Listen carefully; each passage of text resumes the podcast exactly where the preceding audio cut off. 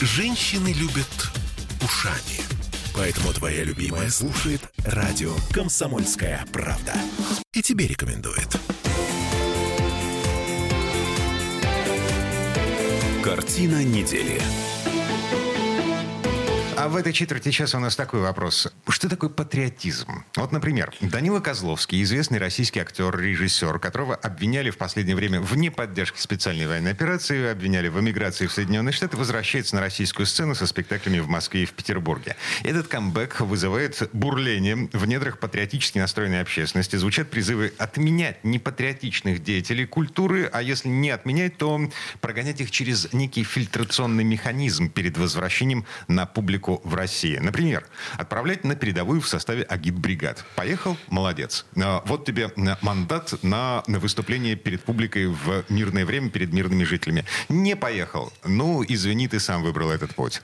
Мы вернулись с этой мыслью. А, Я Дмитрий Делинский. Я Ольга Маркина. Ректор гуманитарного университета профсоюзов Александр Записовский вместе с нами. Что думаете? Ну, во-первых, что касается Данила Козловского, мне его популярность кажется дутой, вот примерно как популярность Ольги Бузовой. Я хожу в театр, я восхищаюсь Додиным. Э, Мне, кстати, очень нравится как актриса и как человек. Боярская она выросла в очень хорошей семье. Что касается Козловского, они там очень часто главные роли играли в театре вместе. а Она там женскую, он мужскую, и зритель валил валом и так далее. И огромный коммерческий успех был. Козловский очень посредственный актер, на мой взгляд. Я видел, как он играет Гамлета. Лучше бы я этого не видел. Окей, Гамлета- смотрите. Самый главный патриотический, духоподъемный спортивный фильм нулевых годов. Да нет там ничего главного, я Легенда понимаю. номер 17. Данил Козловский в главной роли. на Харламов э, все дела. На касса- Слабый фильм, слабый актер. Кроме Хорошо. того, Козловский еще плохо воспитанный человек. Вот когда ему к нему пришла популярность огромная, он расслабился. Он почувствовал, что он может многое себе позволить. Из него, простите меня, поперло жуткое хамство. Вплоть до мата в словах к прессе, э, обращенных там, ну, к, к зрителям, к зрителям фильмов и так далее, через прессу. Он себя проявил очень скверно. И как человек очень неумный. А является ли все это поводом для того, чтобы его отменять? Вы знаете, что является поводом, и это тоже, для того, чтобы вот таких актеров с небольшой буквы поставить на свое место и ограничить их общественную деятельность. Ну, видите ли, Лев Абрамович Додин, он э, достаточно внимательно занимается отбором трупа. То есть, например, в данном случае я с вами согласна. Ну, ну не мой актер. То есть мне не интересно Да то, что он Додин делает. гениальный Но режиссер, при да. этом э, давайте, может быть, позволим как-то художникам, я имею в виду вот в данном случае Додину, решать, какие артисты будут заняты в его Он постановках. и решает. Но Вот. если артист занялся политической деятельностью, он должен уходить из актерского мира, и государство должно накладывать на него особые ограничения по участию в Что политической вы имеете в виду деятельности. о политической деятельности? Окей, Что- я понимаю, Ли Ахиджакова периодически высказывается на тему Я, политики. и этот ну, начал тоже деятелю высказываться. А он, он не, не высказывается на тему политики? Высказывался, высказывался. И в связи с этим и возник бум. Он наговорил глупостей, примерно таких же, как э, наговорил Андрей Макаревич. Вот Макаревич, я воспринимаю это как свое личное огромное огорчение. Я к нему с огромным уважением отношусь. И я свою юность просто вот не могу вспомнить без его песен. Понимаете, вот то, что он делал в моей юности, это ее озаряло каким-то особым светом, светом вот такой А молодежной Так, а- поэзии. а, разве Смотрите, хуже стали его песни Мы в вашей молодости времен- от этого? Нет, но я их уже воспринимаю с большим трудом, потому что накладывается то, что он делает сейчас. Вот, кстати, Очень он, жаль. он повторяет, да, очень жаль. А мне как жаль. Понимаете, это вот ложка дегтя, которую вбросили в мои воспоминания о юности. С Макаревичем, насколько я понимаю, происходит то же самое, что с академиком Сахаровым под влиянием его жены Боннер. Но нам, массовой аудитории, все равно, из-за чего артисты несут пургу, несут бредятину и так далее.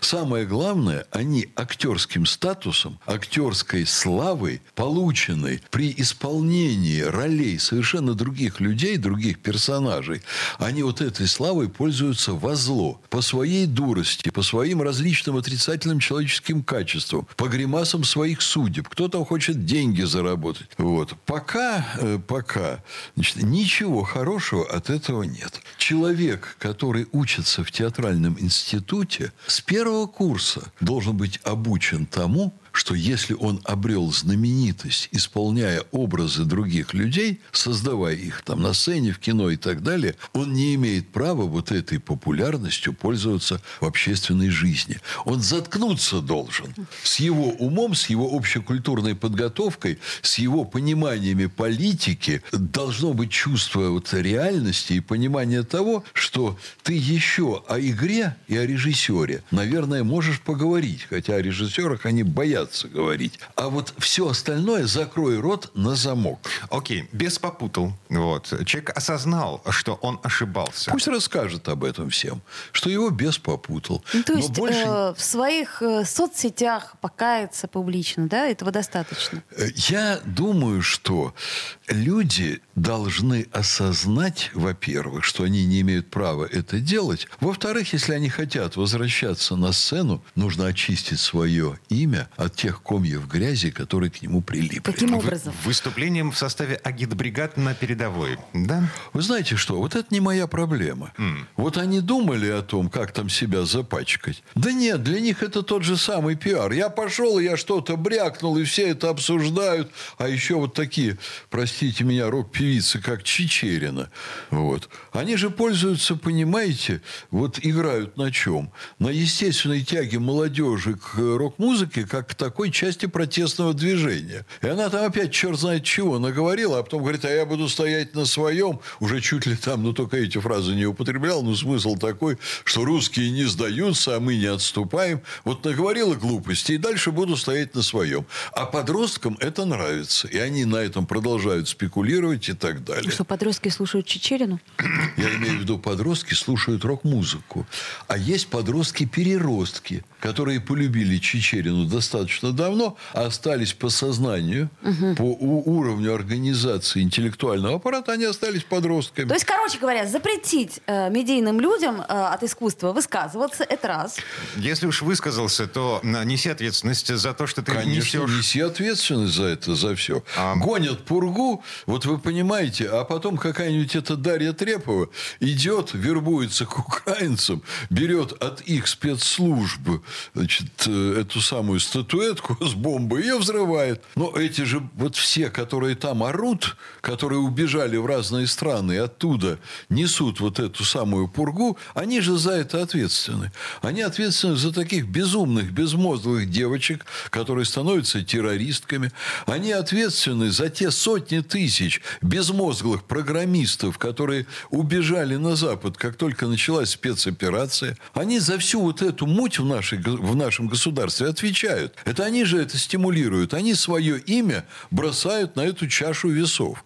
Если там какая-нибудь Бербак в Германии заявит, что, так сказать, у нас в России плохое руководство, плохая страна и так далее, вот, и нужно молодежи бороться за светлое будущее, наши безмозглые молодые люди, они на Бербак внимания не обратят. А если актер с безумной популярностью начинает культивировать молодежи самое низменное, самое гадкое, что только может быть, вот как в этой девочке Треповой, а я вот тут за бабло, я много заработал, я крутой, вот это та философия, которую Моргенштерн там несет, и Даня Милохин. И находятся миллионы безмозглых людей, которые этому в ладоши хлопают. Если ты вот этим занимаешься, ты должен за это отвечать.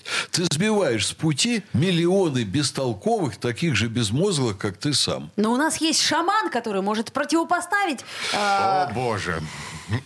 Слушайте, я не хочу сейчас вот забираться, понимаете, в вопросы музыкальных вкусов, кто у нас есть, кто может противопоставить.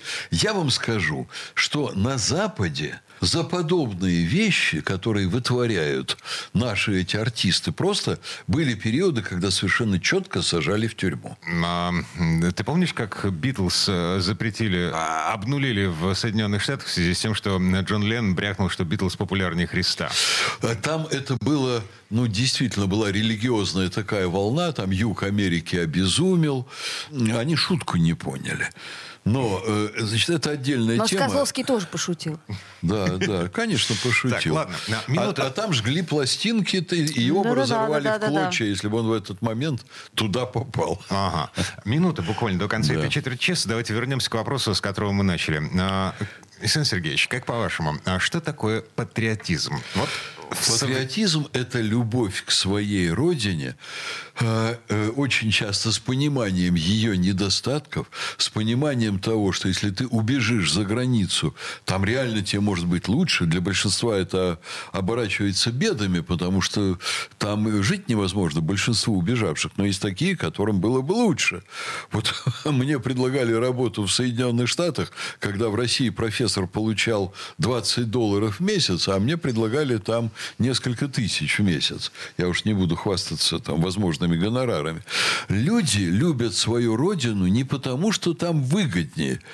Вот. И даже не потому, что она э, значит, там, по каким-то параметрам превышает все остальные страны. Главный параметр, по которому она превышает все другие страны, это твоя родина, это как мать, это как твой брат или сестра, это как твои дети. Это родное тебе, понимаете, родная страна, родной социум. И сколько бы там ни было недостатков, ты будешь на родине, ты будешь пытаться их исправить, ты будешь пытаться сделать жизнь свою лучше. Поэтому не надо никому орать, что вот у нас тут что-то плохо, а я куда-то убегу, где меня оценят. Если ты любишь свою родину, ты никогда так не сделаешь. Александр Записоцкий, ректор Гуманитарного университета профсоюзов. Я Дмитрий Делинский. Я Ольга Маркина. Э, Хороших выходных. Спасибо и до новых встреч. Всего доброго. Картина недели.